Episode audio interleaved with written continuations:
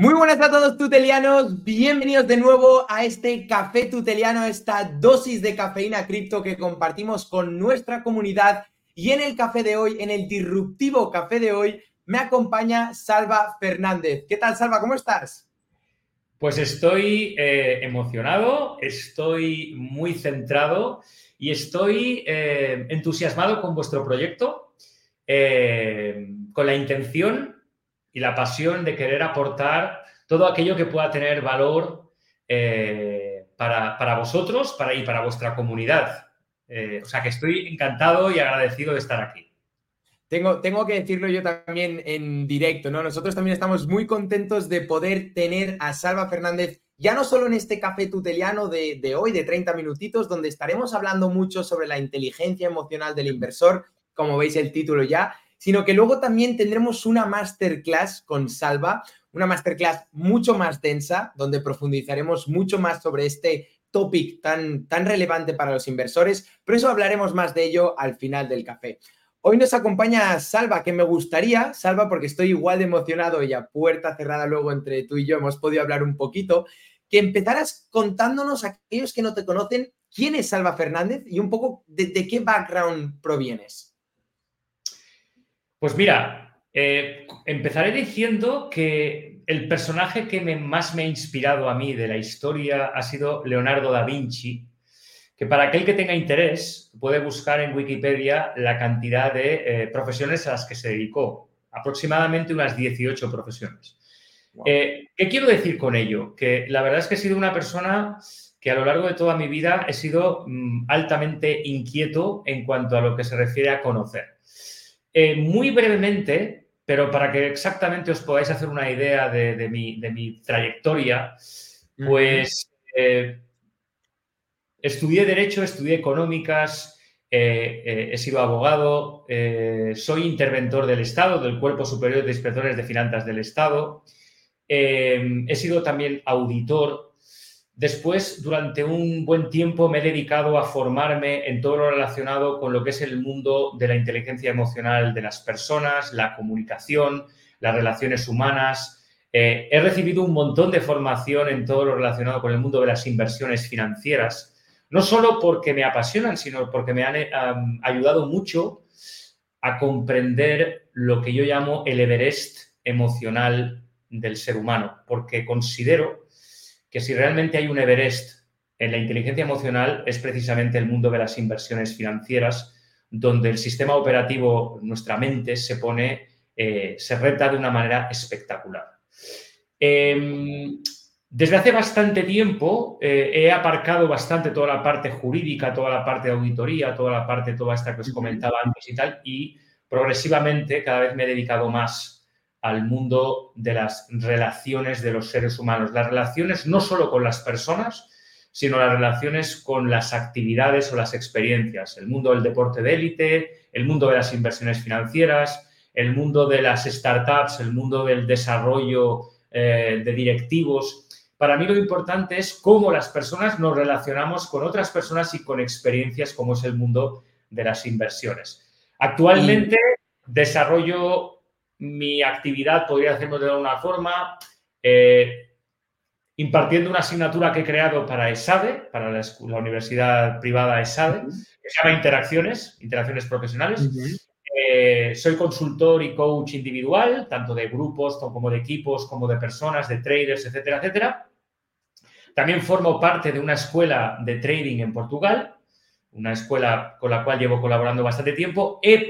También he, participado en, diferentes escuelas de trading con otros, con otros formadores y mi mundo actual es un mundo que si se puede mm, caracterizar de algo es diverso, muy diverso. Pero siempre hay algo en común, que es la relación de las personas con las personas y con las actividades. Yo, debería ya decirlo porque si alguien ya le está picando el gusanillo de conocer más o acercarse más a Salva, es cierto y debo decirlo que tenemos en la descripción su perfil de LinkedIn por si queréis contactar después de un poco lo que nos ha contado y su background. Por favor, sentiros libres de, hacerlo. Pero Salva, vamos un poco, si te parece, en materia, porque me gusta mucho esa presentación, pero vamos un poco quizás un paso más atrás para empezar desde cero, que nadie se nos quede atrás. Y empecemos definiendo, si te parece, qué es la inteligencia emocional. ¡Wow! ¡Qué pregunta más potente! Pues mira, voy a intentar, voy a intentar eh, compartir con vosotros un concepto, vamos a decir un concepto gráfico, que lo, que lo podamos entender todos, porque lo cierto es que a mí me ayuda mucho cuando tengo que dar un concepto pensarlo como si fuera para cuando éramos pequeños, porque de esta manera lo vamos a entender todos mucho mejor. Eh, mirad, eh, nuestro sistema operativo, nuestra mente, tiene dos, tiene como dos sistemas operativos, como dos núcleos. En un núcleo, que lo tenemos en la parte trasera, llamada ínsula o amígdala, es donde se gestionan todas las emociones de nuestra mente. Todas las emociones. Y en la parte central tenemos otra parte que se llama corteza prefrontal, que es donde tenemos toda la parte racional. Fijaos que estamos hablando de la parte racional y de la parte emocional. Pues bien, el sistema operativo emocional es muchísimo más antiguo que el racional y ocupa mucha más dimensión física en nuestro cerebro que la racional. ¿Y esto por qué es así? Porque los seres humanos estamos configurados para sobrevivir. Nuestros antepasados, los cavernícolas, sobrevivieron y hemos llegado todos hasta aquí porque nuestro sistema emocional nos ha ayudado a sobrevivir. ¿Qué sucede? Que las emociones son respuestas psicológicas e incluso físicas que nos advierten de determinados estímulos que hay a nuestro alrededor y nos hacen estar de una determinada forma. Por ejemplo, si sentimos miedo, eh, nuestro, organismo va a cambiar por completo porque se va a sentir amenazado. Y cuando se siente amenazado, pues por ejemplo las funciones vitales todas disminuyen y estamos totalmente preparados para salir corriendo, estamos totalmente preparados para estar mucho más alerta. De manera que las emociones son la primera respuesta que tenemos a cualquier tipo de input que podamos recibir, aquello que vemos, aquello que escuchamos, aquellos que sentimos o aquello que pensamos. Pues bien, la inteligencia emocional precisamente consiste en ser capaces de identificar de manera descriptiva cómo me siento yo en cada momento. Normalmente no lo hacemos y por tanto, mm, ¿cómo estás? Ah, estoy bien. Ah, estoy mal, tirando, luchando. Es como la gente contesta. Eh, en el año 83, 1983, el señor Edman identificó ocho, no, perdón, cinco emociones básicas Tiffany Watts hace aproximadamente cinco años eh, definió 286 emociones. Cuanto mayor sea la capacidad que tiene una persona de identificar cuál es la emoción que tiene y cómo le hace estar esa emoción, cómo le contamina su acción y su decisión, esa persona tiene mucha más probabilidad de tener éxito en aquello que se plantee. Existen dos tipos de inteligencia emocional, la interpersonal y la intrapersonal. La interpersonal es ser capaz de leer la emoción que siente la otra persona que tengo delante para poderme adaptarme a ella. Pero, por ejemplo, en lo que a nosotros hoy en día nos, nos, importa aquí, en Tutelus, no es muy importante lo que pueda sentir el otro porque no hay un otro, lo que hay es una pantalla. Por tanto, la que nos importa es la inteligencia emocional intrapersonal y es cómo me siento yo en cada momento. ¿Qué sucede? Que normalmente las personas tenemos una alta capacidad para engañarnos y cuando realmente estamos eh, siendo presos de la ira, del pánico, de la, de, la, euforia, no lo queremos observar, no lo queremos reconocer, de manera que nos olvidamos de esa inteligencia emocional y actuamos ignorándola, pasando de ella, de manera que cometemos crasos errores. Eh, ¿Te ha servido un poco, puede servir un poco esta definición? Y, al final, porque una, bueno, lo que siempre se suele decir, ¿no? En la inversión no hay que tener emociones. Pero para ti, Salva, las emociones al final son algo bueno en la inversión, pero el problema es que las aplicamos o escuchamos, o más bien dicho, las evadimos y el nuestro problema, o sea, el fallo es nuestro, o realmente las emociones es algo que, bueno, nos dan una información, pero deberíamos siempre no escucharla o, nunca tender a tener emociones en, en la inversión. Xavi, me parece una pregunta sublime. Me parece una pregunta sublime porque es muy bien, vale, todos hemos escuchado las emociones, todos hemos escuchado aquello de, bueno, yo, tengo, yo voy a controlar mis emociones, yo voy a gestionar mis emociones, yo voy a ignorar mis emociones, mis emociones no me van a contaminar, voy a pasar de ellas, ¿vale? Esta sería una perspectiva que es, muy, es muy común, se escucha mucho y, la verdad es que tiene sentido común. Oye, si yo pues, soy capaz de ignorar a mis emociones, pues voy a centrarme más en la parte racional y voy a, tener, voy a tomar decisiones inteligentes. ¿Qué sucede? Que como decía, eh, nuestro cerebro eh, reptiliano, donde está la ínsula amígdala, el cerebro emocional, eh, como os decía, es un cerebro que es más antiguo y que tiene mucha más dimensión física de manera que nosotros podemos hacer como que la emoción no está, como que no existe, como que yo paso de ella. Pero la emoción eh, realmente cuando existe tiene un impacto en mi parte mental y en mi parte física descomunal. De manera que al final lo que acaba sucediendo es que salvo que alguno de nosotros sea realmente un psicópata, en cuyo caso podría, eh, porque no sienten esas emociones, es decir, tú puedes descuartizar a alguien al cabo de un rato darte una ducha y ponerte a cenar como si no hubiera pasado una cosa. El psicópata podrá tener grandes problemas de, de, relaciones personales en su vida por frío, ¿no? Por, por calculador. Pero sin embargo, cuando un psicópata se pone a hacer inversiones financieras, tiene la gran suerte y la gran ventaja de que efectivamente no siente ni padece, gane o pierda. Por tanto, tiene mucha más probabilidad de poder ganar en sus inversiones. Pero lo siento mucho, por mi experiencia, tengo meridamente claro que un alto porcentaje de las personas que estamos hoy aquí, eh, probablemente tengamos mm, a muy pocos psicópatas entre nosotros. Y como eso es así, lo más importante es empezar a aceptar, a aceptar que las emociones están en nosotros y con nosotros. Por tanto, lo importante es empezar a cohabitar con ellas y aprender a saber qué podemos hacer con ellas, eh, al lado de ellas, para que finalmente todos juntos, ellas y nosotros, podamos desarrollar unas eh, inversiones eh, en cripto que realmente nos acaben funcionando. Pero no deberíamos de ignorarnos y no deberíamos de olvidarlas o no deberíamos de engañarnos diciendo que no me afectan. Porque cuando estoy en la euforia, estoy en la euforia. Cuando estoy en el pánico, estoy en el pánico. Cuando estoy en la impaciencia, estoy en la impaciencia. Y necesito saber que está sentada conmigo en un taburete al lado. Al final es ser realista y, reconocerse a uno mismo.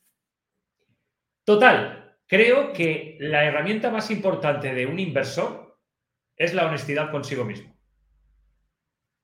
Me gusta eso, de debería ser una frase que corría por ahí. Cuando no somos honestos con nosotros mismos, cuando nos autoengañamos, lo que estamos haciendo justamente es eso, es evitar el enfrentar y aceptar lo que hay en mí, cómo me siento. Y lo que sí que podemos hacer es trabajar mucho en cómo estoy procesando yo lo que me está sucediendo a mí delante de las pantallas o en el resto de mi vida, porque hay muchas áreas en lo largo, a lo largo de mi vida, para que todo eso que me está sucediendo me afecte muchísimo menos. Y aprovecho para poner un ejemplo. Aprovecho para poner un ejemplo. Cuando hablamos de incertidumbre, cuando hablamos de incertidumbre, eh, en la sociedad en la que nosotros vivimos, la inmensa mayoría de las personas eh, tienen una mala relación con la incertidumbre. No se llevan bien con la incertidumbre, con el no saber. Y por tanto, cuando yo siento incertidumbre, sobre todo cuanto más controlador soy, cuanto más necesito tenerlo todo bajo control, en la incertidumbre de una inversión, resulta que yo me siento mal, palpito más, mi corazón me hace palpitar más, tengo ansiedad, no estoy bien. Por tanto, lo que yo debería de hacer, si realmente quiero desarrollar una buena inteligencia emocional, es trabajar mi relación con la incertidumbre para que la incertidumbre no me provoque palpitaciones y encontrarme mal. Si nos fuésemos a pasar 15 días con una tribu de nómadas beduinos del desierto, nos daríamos cuenta que ellos tienen una relación magnífica con la incertidumbre, porque viven en la incertidumbre. Pero la sociedad del control, que es la nuestra, resulta que la incertidumbre es un enemigo y por tanto cuando hay incertidumbre en mi vida, por tanto en las inversiones la hay y muy a menudo, resulta que yo me siento mal. Yo puedo intentar gestionar las emociones de sentirme mal, pero lo que puedo hacer de manera potente es trabajar mi relación con la incertidumbre para que no me genere esas emociones tan salvajes.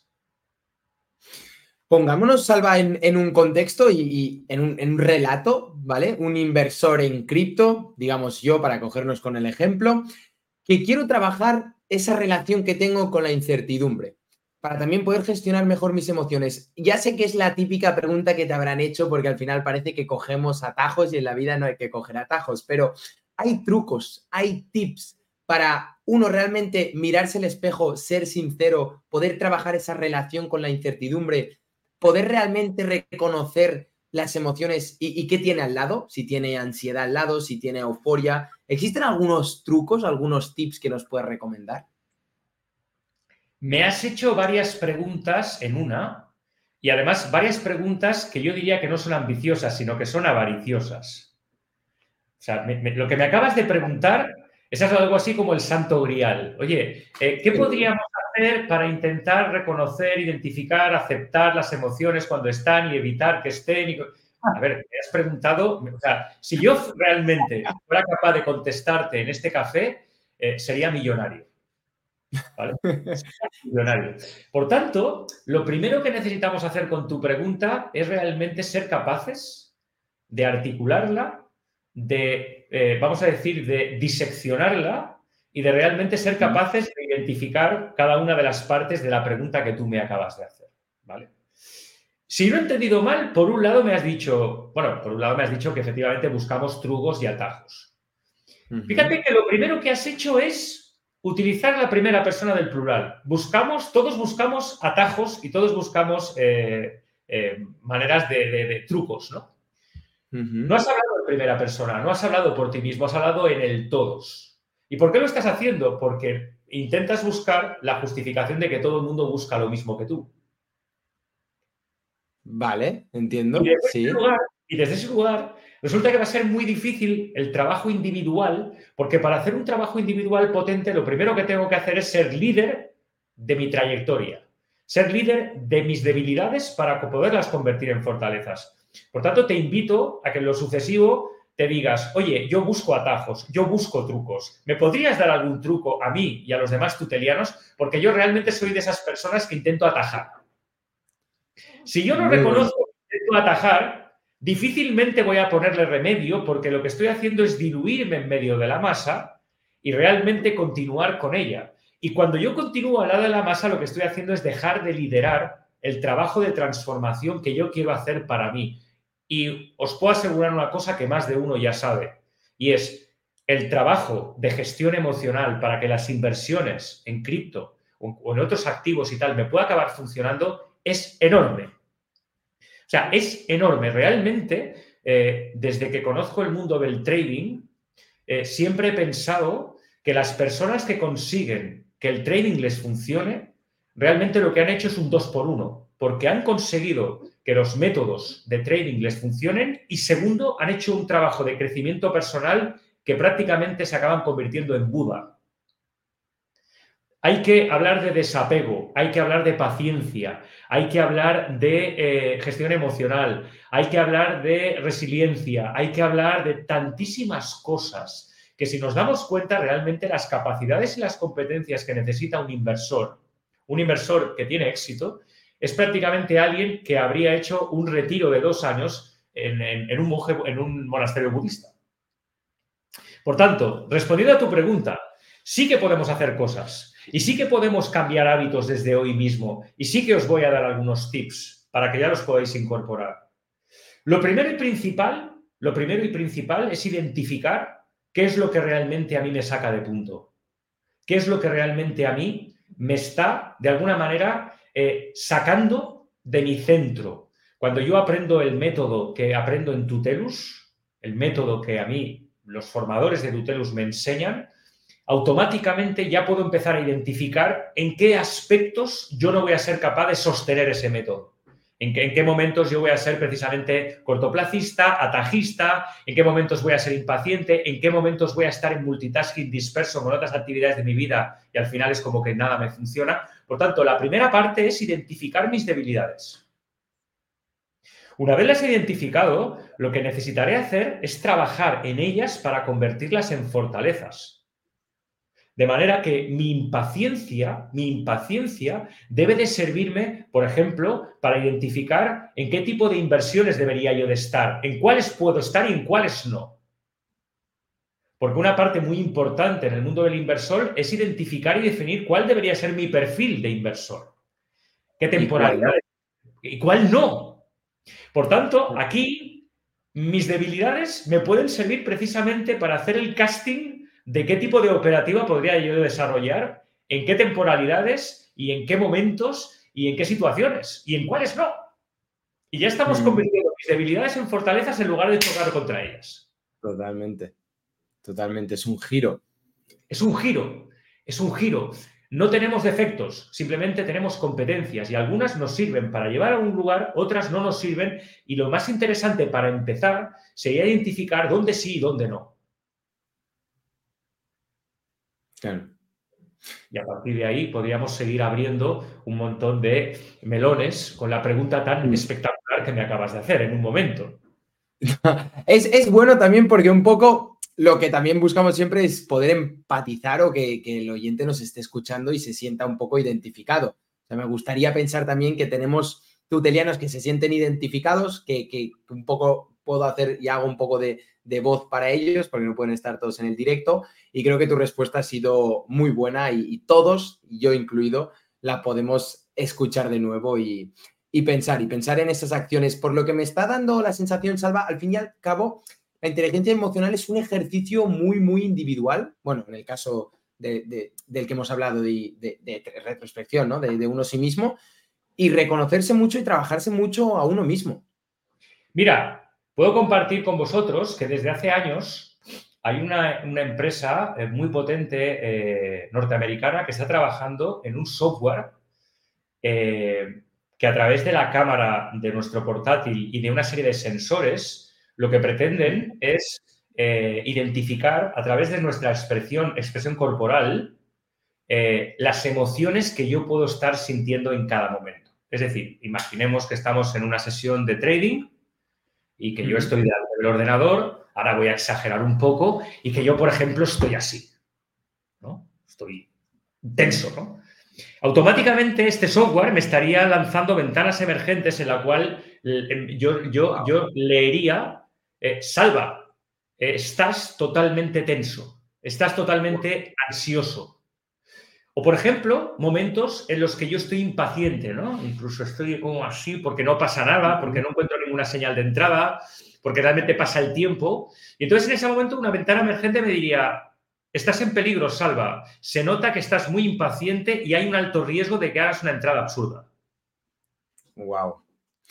Debo, pero fíjate una cosa, ¿por qué la empresa de software va a tener un alto potencial de, beneficios cuando desarrolle este software y lo desarrolle bien?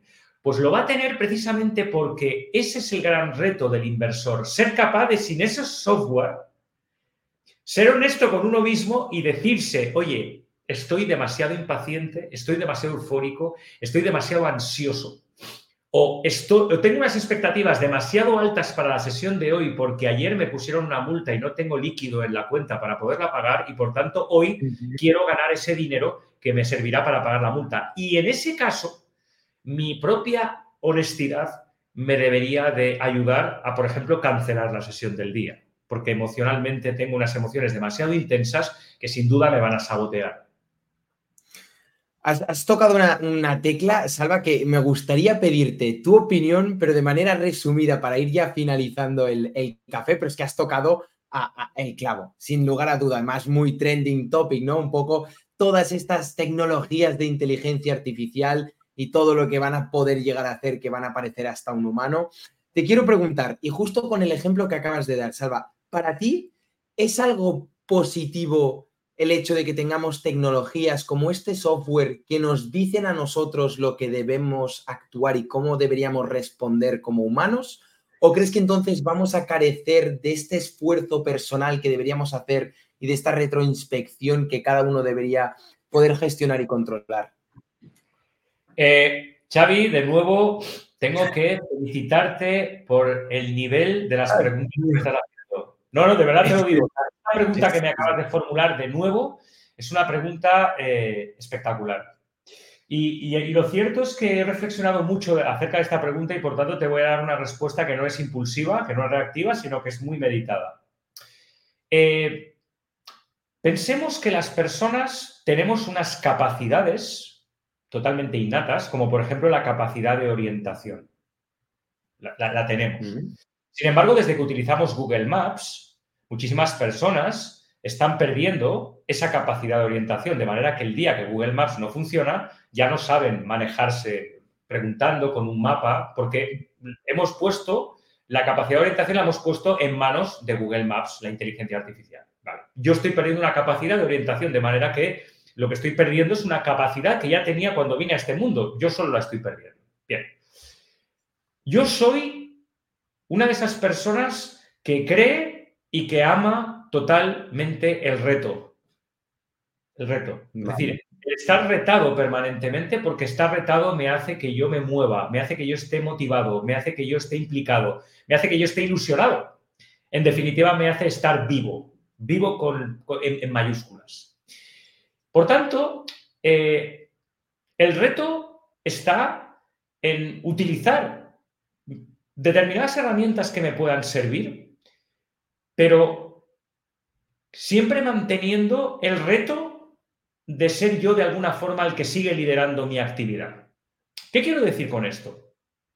Que en el mundo del trading hace mucho tiempo que existen eh, robots, que se utiliza software para desarrollar eh, eh, inversiones. Pero en mi experiencia al lado de traders, tanto en formación como de manera individual, eh, me he podido dar cuenta de que un amplio porcentaje de las personas que acceden a un robot o a un software para poder desarrollar operaciones acaban manipulándolo porque lo que les genera en forma de beneficios les parece poco. Y cuando lo acaban manipulando, porque lo acaban manipulando, al final resulta que eh, pierden mucho más de lo que ya estaban perdiendo, tal y como venía el robot de serie.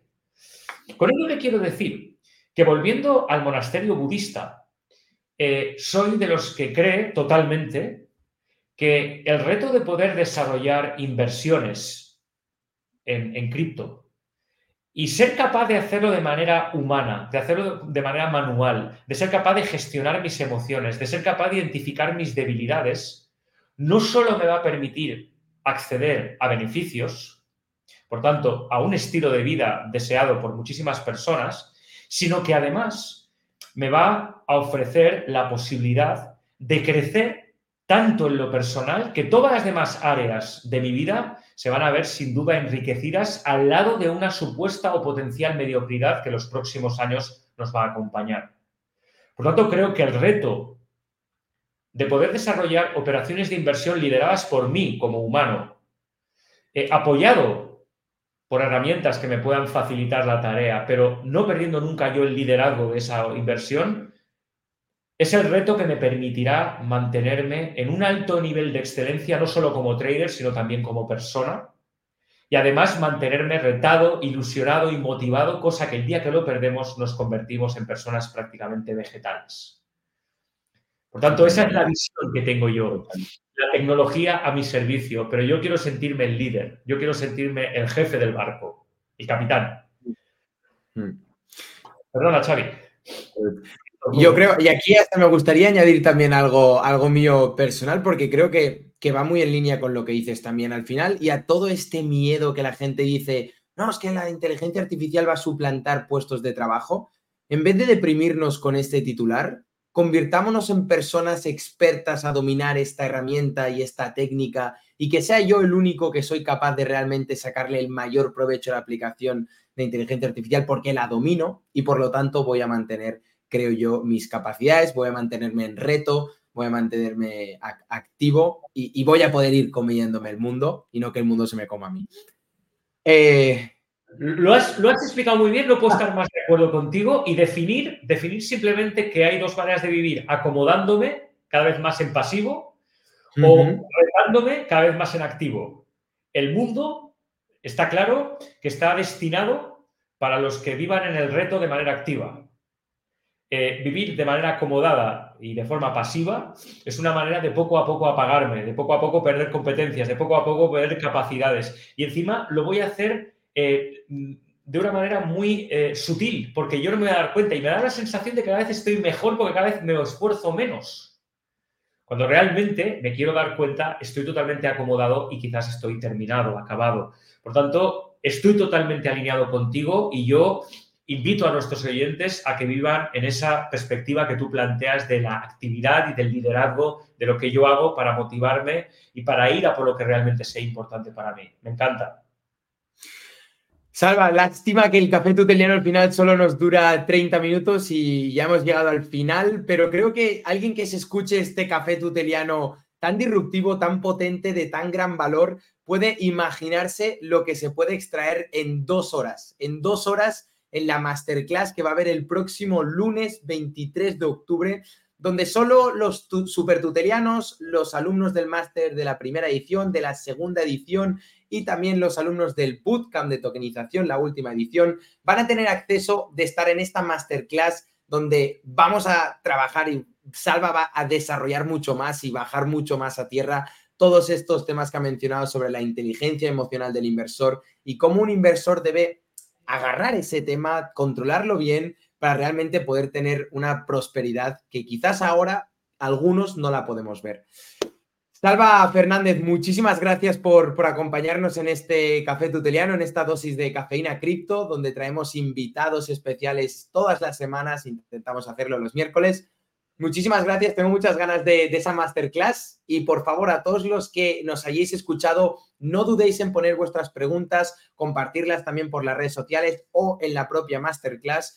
También tenéis este café tuteliano en formato podcast y simplemente me queda agradecerte mucho, Salva, este, este espacio que nos has compartido. Un placer, Xavi. Me ha encantado ser tu entrevistado. Además, me he sentido súper a gusto, súper cómodo y deseo y espero que lo que hemos podido compartir tenga valor y tenga interés para nuestros oyentes, porque no solo me hará, me, me genera una gran satisfacción, sino que realmente hará que tenga sentido toda mi pasión. Muchas gracias, Xavi. Seguro que sí. Nos vemos en la masterclass del lunes 23. Gracias, Alba. Chao, chao. Chao, chao a todos.